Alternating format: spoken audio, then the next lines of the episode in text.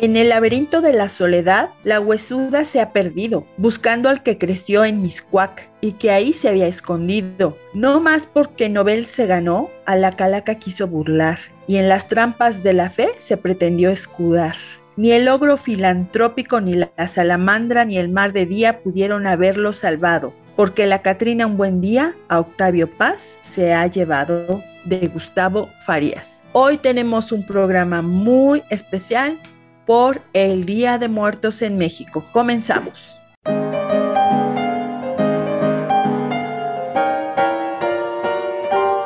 Bienvenidos a Entre Libros, Mate y Café con Laura y Javier Estrada.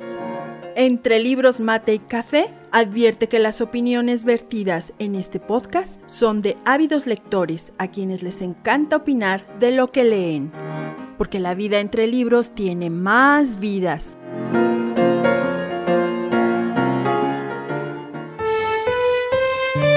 Hola Javier, ¿cómo estás? Hola, hola, bien, gracias. ¿Qué tal la semana? bien y rondando en este programa tan especial, pero que no me ronden a mí. Yo paso y lo brinco. bueno, pues amigos de Entre Libros Mate y Café, como ya escucharon, está eh, Javier, estoy yo y además hoy vamos a hablar de esta tradición que es el Día de Muertos en México, que es una tradición que viene desde la época prehispánica y que después eh, se conjuntó con las tradiciones católicas, con lo que sería la festividad de los fieles difuntos y este sincretismo dio lo que tenemos ahora en México como festividad de Día de Muertos, Javier. Sí, es correcto, una tradición, como bien dijiste, prehispánica y, y que se ha conservado con sus modificaciones ahora con la influencia de de la religión católica, que es la religión oficial de México, pero eh, más allá la, la tradición perdura.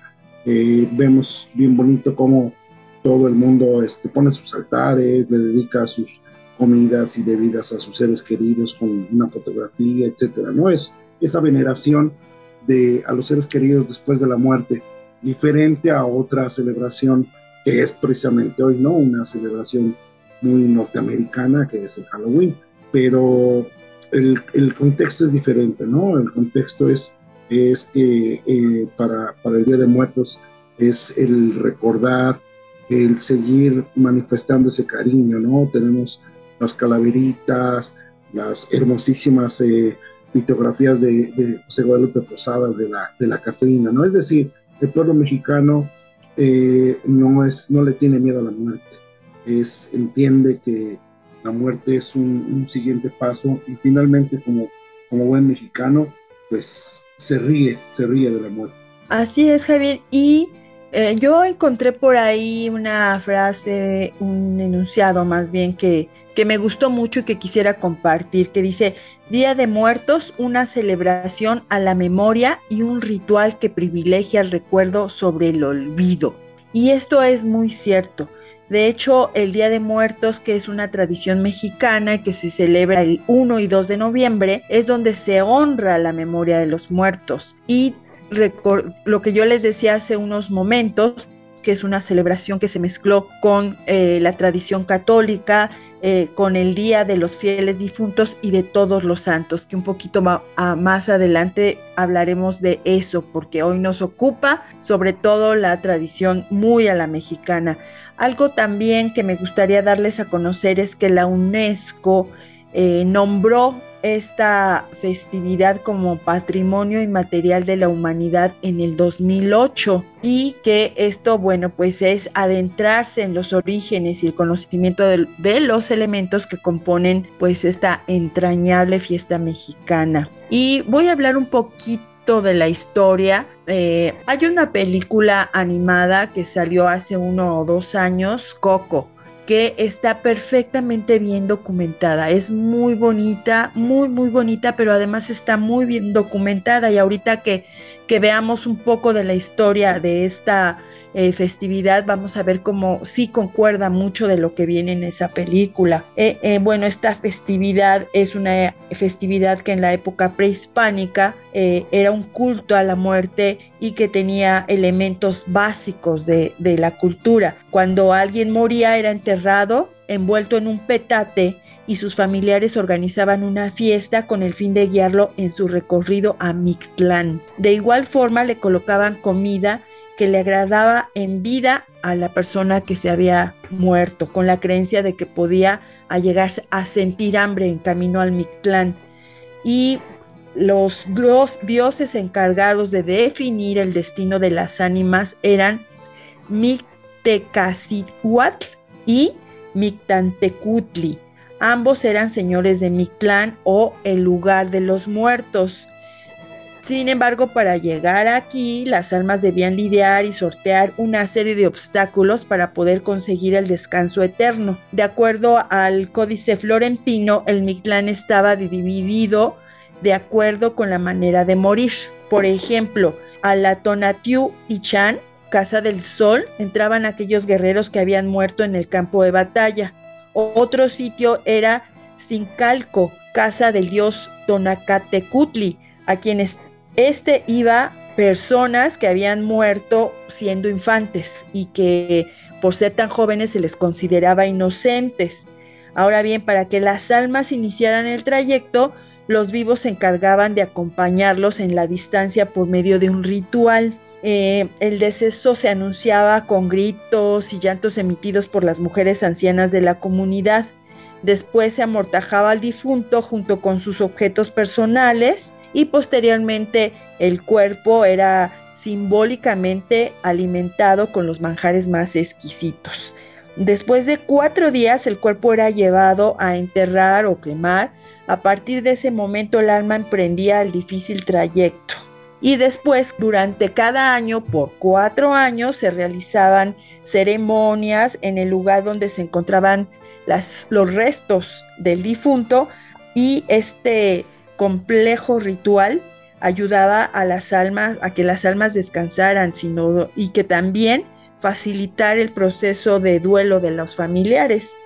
Y esta celebración no representaba una ausencia, es más bien eh, una presencia viva. Y después, como platicábamos al inicio, eh, la llegada de la población europea pues transformó un tanto este ritual y la fiesta del dios del inframundo se, unió junto con la celebración de los difuntos y se reinventó el proceso así como lo conocemos ahora. Ahora, estas festividades de eh, todos los santos y los fieles difuntos tienen que ver con que eh, en la tradición católica se decía que a algunos que habían muerto, pues sí pasaban primero al purgatorio y ya después podían ascender al cielo. Entonces, pues de alguna manera también implicaba un, proceso antes de llegar al lugar final.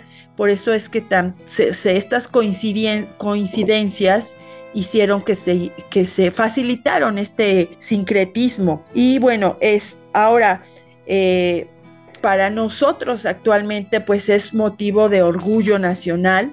Eh, eso es motivo de mucha celebración, de mucho colorido, hay manifestaciones artísticas, como actualmente lo que se hace es que Muchas familias colocan ofrendas y altares decorados con flores de cempasúchil, papel picado, calaveritas de azúcar, de chocolate.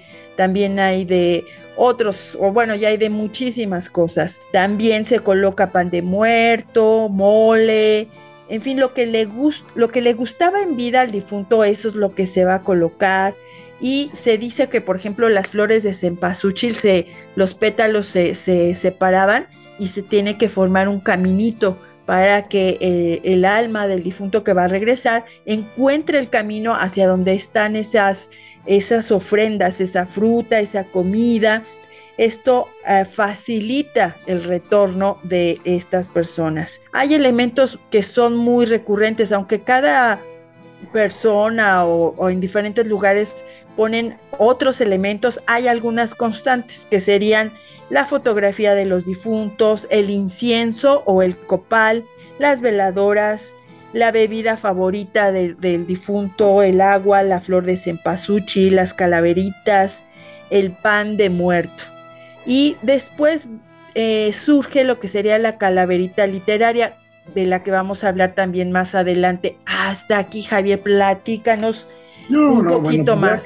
dijiste todo. No, importante porque además los dioses eh, prehispánicos estaban presentes, estaba Tlaloc, Huitzilopochtli, todos estos que tenían, lo que decías vos, una forma de, llegar a, de cómo morir. Entonces, para poder llegar al Mictlán, eh, eh, tenía que pasar una serie de, cosas, ¿no? Para ser merecedores. Y sí, precisamente, una tradición que, mira, está muy...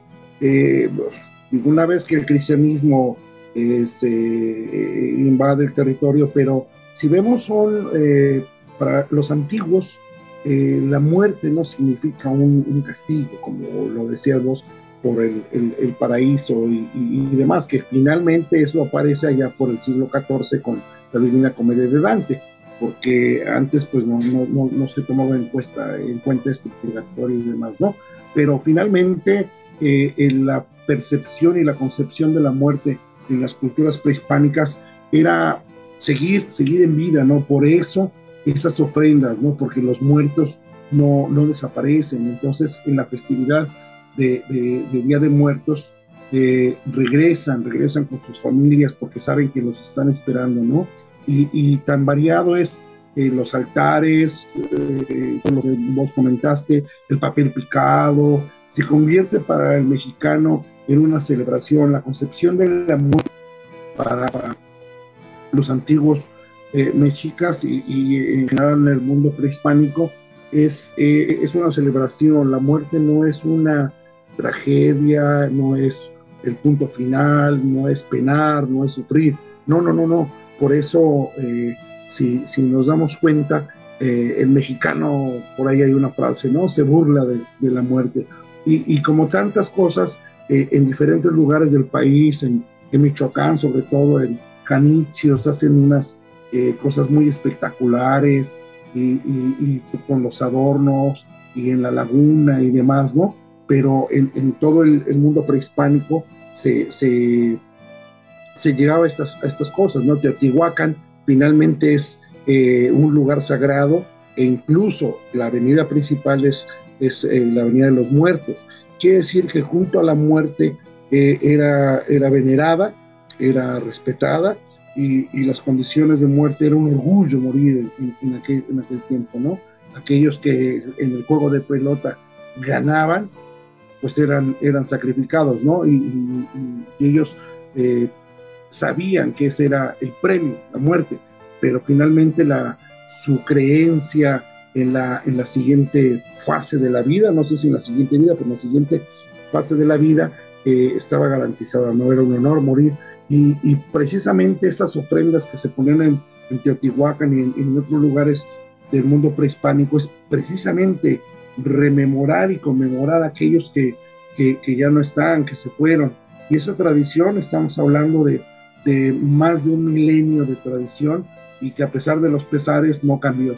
Eh, digo, hay una cierta modificación e influencia de, del, del, mundo cristiano, porque, bueno, finalmente después de la aparición de la Virgen, etcétera, etcétera, pues bueno, era una forma en que el cristianismo tenía que someter al, mundo indígena. Pero bueno, se vale. Lo importante es que eh, no, se, no se deja de perder esta tradición, ¿no? Y, esta alegría, porque se, se, conmemora y lo que decías, tan sabrosas las calaveritas de chocolate, de azúcar, y esa forma en, en expresar que, la muerte, la muerte ahí está. Sí, Javier, yo me acuerdo también, y algo que no sé, ahí no, por, más que le busqué, no sé de dónde surgió, no sé si igual fue un sincretismo ahí con esto de Halloween. Eh, antes se tenía la costumbre, bueno, todavía se tiene la costumbre de que los niños salgan a pedir calaverita. Y yo me acuerdo que cuando éramos pequeños hacíamos con los envases de leche de Tetra Ahí se, hacía como una figurita con ojitos y todo, y, este, y motías una vela y andabas por las calles y le pedías a la gente una calaverita. A veces te daban dulces, a veces te daban dinero, pero salíamos todos los grupos de niños a, a pedir la famosa calaverita, Javier. Sí, sí, como no, y era bien padre porque salías vestido de esqueleto y cosas así, ¿no? De la llorona, o sea, de personajes del mundo eh, prehispánico o, más bien de la cultura mexicana. Hoy está muy permeado porque es muy divertido la, la cosa esto del Halloween, de la calabaza y demás, ¿no? Pero finalmente nosotros llegamos primero en Halloween, entonces el mérito es para nosotros, ¿no? Así es que, eh, y, y toda esta tradición ha sido bien plasmada. Tú mencionaste hace ratito aquella serie, esa película animada de Coco, eh, está muy bien, está muy, eh, qué, bonito que el, el, mundo, el mundo de las grandes cinematográficas eh, hace un, una, una, película de esto, ¿no? Y, y, no es la única, ¿no? Desde algunos son grandes novelistas, Malcolm Lowry en Bajo el Volcán, se, se significa en México, aquella hermosísima película de López Tarso de Macario, en fin, ya este enarbolado todo este esta forma en que el pueblo mexicano vive, ¿no? Y no solamente en México, en, en todo, en todo el, buena parte del continente, Bolivia, etcétera, con sus formas muy establecidas, pero finalmente nos damos cuenta de que la muerte en el continente, en América Latina, tiene un significado diferente, ¿no? De ahí parte que este, las pirámides, son eh, realmente eh, lugares donde el, gran emperador, el gran gobernante muerto tiene un descanso, ¿no? Pero sigue estando ahí, sigue estando a un lado de su gente. Entonces, esta concepción es diferente, ¿no? No existe eh, la concepción de la vida eterna, ¿no? Simple y sencillamente es que en estas fechas nuestros seres queridos que, que se fueron regresan un día a visitarnos y, los agasajamos con todo eso que decías, ¿no? Todo lo que les gustaba en vida, hasta su, su pulquecito y su tequilita, su chocolate, de verdad hay, hay altares y es bien bonito ver que esta tradición es tan, tan llamativa que, que hay muchos lugares donde hacen unos altares así, pero verdaderamente hermosos, grandísimos. Y eso habla de que eh, el concepto de muerte y el Día de Muertos para mucha gente, porque hay que invertir una lana, hay, hay altares que de verdad son, eh, tú si sacaras cuentas eh, hay mucho dinero invertido ahí, pero no importa, lo que importa en este caso es agasajar a nuestros difuntos. Sí, ahora que mencionabas eh, algunas películas, también se ha empezado a hacer tradición que en estos días, en la televisión mexicana y en las plataformas eh, que hay ahora digitales, empiezan a pasar películas. Yo me acuerdo muchísimo de unas muy antiguas que, por ejemplo, el libro de piedra, eh, pasan esta de Macario que tú mencionabas, esta noche hasta el viento tiene miedo, esas películas mexicanas de que de, ay, bueno, por supuesto que nunca puede faltar la de la leyenda de la llorona, que hoy, bueno, es así que, que, da miedo. Y, yo me acuerdo igual cuando, cuando era pequeña que veíamos esas películas y pasan años y años y aunque las vuelvo a ver una y otra y otra vez, todavía causan un efecto de, de temor en mí, pero este, bueno, también se ha vuelto una tradición, pero en realidad, eh, a, a pesar de que, bueno, el cine te trata de llevarte hacia el género del terror, pero esta, esta es una festividad que es, está llena también de cultura. Después también surgió esto de los alebrijes, que hoy se ha incorporado también a lo que es las festividades y las manifestaciones culturales del Día de Muertos y que los alebrijes, bueno, ya incluso han recorrido el mundo. Javier, ¿le podrías platicar a la gente que nos escucha más o menos qué son los alebrijes? son estas, estas formas animales eh, que divertidas, más casi hechas más bien para niños, que son juguetes, que son representaciones de cada cultura cada alebrije es como una manifestación de cada región del país. Es muy famoso los alebrijes de, en Oaxaca, donde el mundo prehispánico, que es eh, eh, muy, eh, muy, importante para las, culturas establecidas en, en, México específicamente, la cultura zapoteca, la cultura mixteca, etcétera, ¿no? Este, este tipo de, de arte es pintoresco, tan folclórico, pero además define perfectamente el, mundo, el mundo indígena. En el mundo actual define el mundo indígena, define el mundo de las, de, las zonas donde el culto a la vida y a la muerte se vuelve una diversión y, se vuelve un entretenimiento.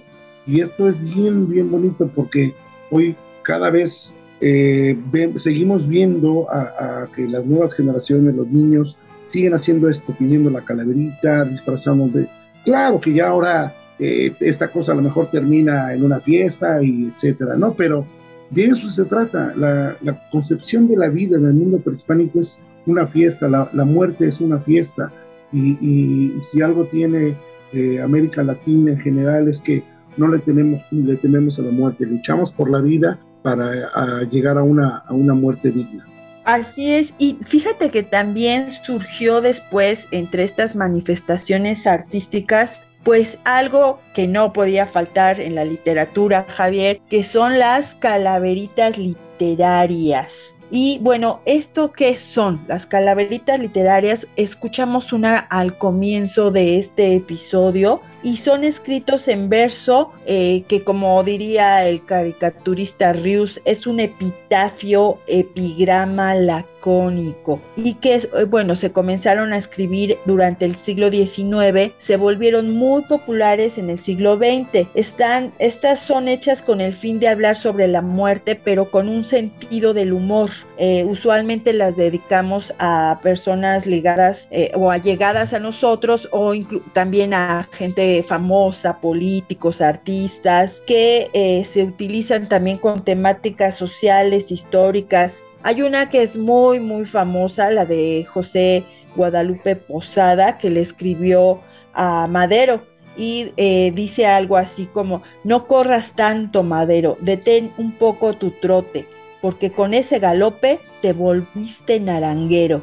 Ya no corras, gente, acorta ya tu carrera, que te gritará la gente. Ah, qué horrible calavera. Madero, en esta ocasión es mucho lo que has corrido, perdiste ya la razón y en la muerte te has convertido. Ahora tu filiación la tiene el nuevo partido, tu calavera te han metido al horno de cremación. ¿Qué te parece, Javier? No, no, excelente. Y esta cosa de las calaveritas es fantástica, ¿no? Y como vos decís, es, es correcto, son como pequeños epitafios, ¿no? Como aquellos que hay una lápida ahí que, dice el epitafio, muchachos, les dije que me sentía mal. Y pues bueno, sí se sentía mal. Ese es el punto, ¿no? Son, sí. es la, es el, la ironía de, percibir, ¿no? La muerte de, quien ve estas calabritas, estos epitafios, pues bueno, saben que, que ahí había alguien que finalmente tiene sentido el humor, ¿no? Y como eso, digo, no hay que olvidar las calabritas políticas y esas cosas más ahorita con nuestro sagradísimo presidente, que bueno, no se ha llevado yo creo que la gloria de las calabritas, ¿no? Pero así es, es, es que en la muerte el pueblo mexicano encuentra humor. Es decir, no le tememos a la muerte, a veces le tememos más a la vida, pero hay que echarle para adelante, ¿no? Pero, y, y además la muerte es lo único que garantizado para todas las personas de cualquier país, en cualquier estrato social, de raza o cultura, eso está segurito. ¿Cómo? Esa es la diferencia, ¿no?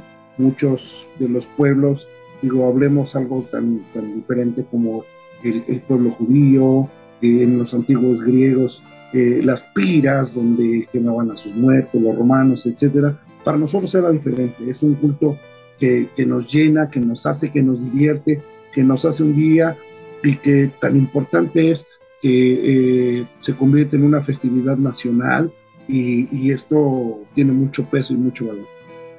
Sí, bueno, se dice, por ejemplo, que el día primero de noviembre es vienen los eh, las almas de los difuntos que eran niños, que murieron siendo niños, y ya el día 2 de noviembre los adultos.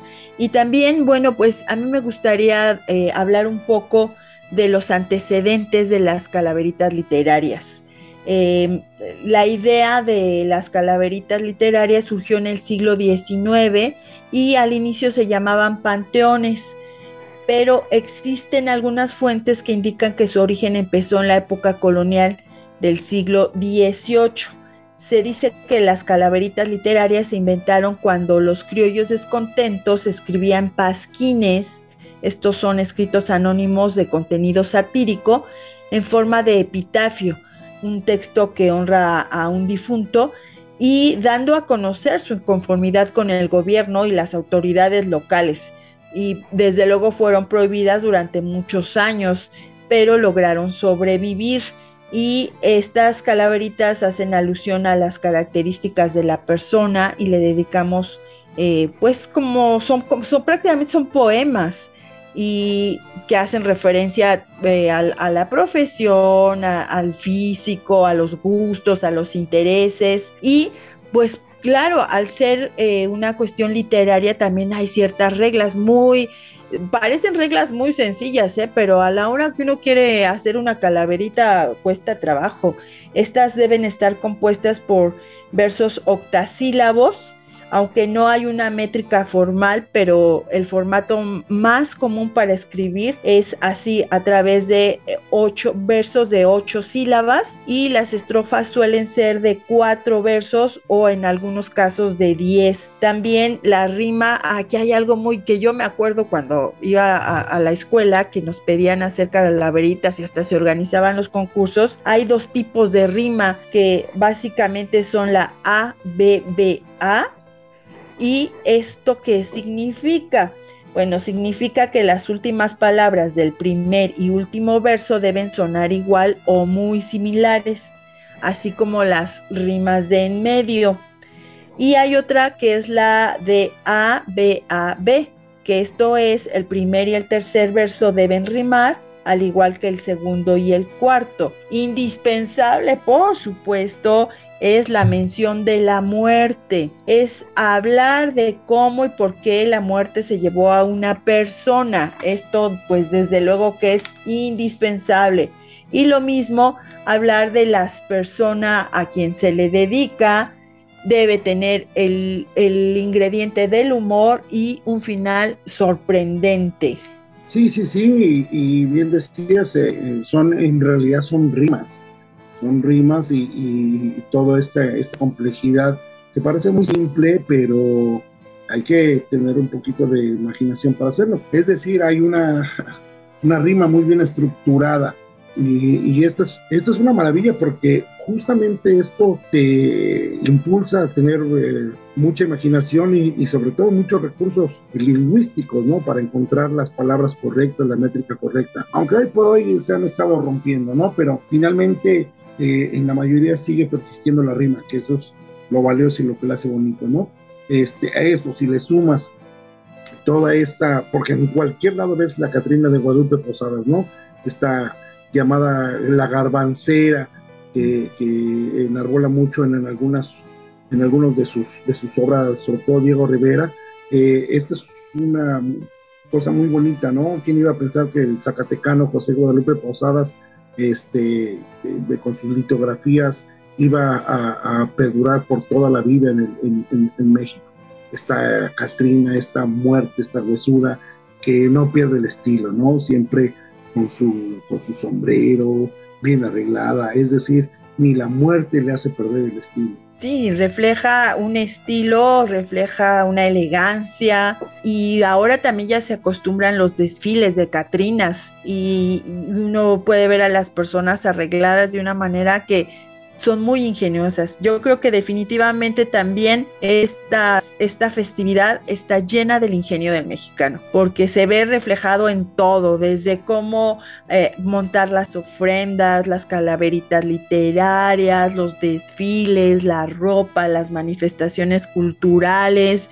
Realmente el pueblo mexicano, la cultura mexicana, eh, tiene como que una explosión en, estas festividades. Todas las áreas de, de la cultura del pueblo mexicano explotan en sus manifestaciones. Y bueno, yo quiero leer una porque pues como se habrán dado cuenta las personas que nos siguen, mi escritor favorito es Mario Benedetti y yo encontré esta por ahí que, se, que dice así, de tanta libertad gozaba el viejo Martín Santomé, la flaca la envidiaba tanto hasta más no poder, más un trato ella le ofreció a cambio de ver a su amor, un día libre de su faena y él volvería con Avellaneda. Mas la muerte no contaba con que Santomé nunca existió y de tanta tristeza que le causaba, a su casa, a Benedetti, se llevó. Oye, esto muy bien, ¿eh? Muy bien, muy bien. Así es. Y bueno, ahí les doy el dato que esta tiene eh, el, tipo de em, rima A, B, A, B. Por si ahí para que vayamos viendo esta cuestión de las reglas literarias, Javier. Sí, sí, oye, nada más, este, corrección, eh, Guadalupe Posadas era eh, hidrocálido de Aguascalientes, pero ah, está muy cerquita de Zacatecas, ¿no? Y e igual yo creo que es uno de los grandes próceres de, de Aguascalientes junto con el maestro M. Ponce. Y claro. qué bueno, ¿no? Aguascalientes debe sentirse muy orgulloso de tener uno de los grandes, grandes personajes de este país. Cierto. Bueno, creo que hoy hemos tenido un muy, muy agradable episodio, Javier, y todavía nos falta, eh, bueno, estamos más bien ya terminando con estas fiestas. Hoy es el, día de, los, de los adultos. Hoy todavía vamos a, tener esos aromas de copal, de incienso, eh, de comida, de, de, cera, de veladora, Hoy es un día todavía muy, muy importante y bueno, pues pásenlo con su familia, disfruten las tradiciones, salgan, vean las manifestaciones culturales que normalmente se dejan casi todo el mes para que lo puedan ver eh, casi en todo el país los municipios, los ayuntamientos están haciendo y organizando cosas para esta temporada. Y Javier, se nos ha terminado el tiempo. Híjole, qué mala onda, porque estaba bien buena esta cosa del Día de Muertos, es bien bonita. Y bueno, pues que toda la gente lo disfrute, de verdad es una tradición, no hay que dejarla morir. Es muy bonita. Y además se muy bonita las casas con papel picado, sus calaveras y bla, bla, bla. Así es. Bueno, pues amigos, les recordamos que estamos en redes sociales. Eh, búsquenos como entre libros, mate y café. Si alguien quiere dedicarle una calaverita a Javier o a mí, todas son bienvenidas. Ahí eh, en, las pueden poner en, lo que sería en Facebook, mandárnoslas por Instagram. En fin, que las vamos a, a dar a conocer si alguien se inspira y quiere hacer una calaverita sobre nosotros. Y bueno, pues nos escuchamos la siguiente semana y recuerden que la vida entre libros tiene más vidas.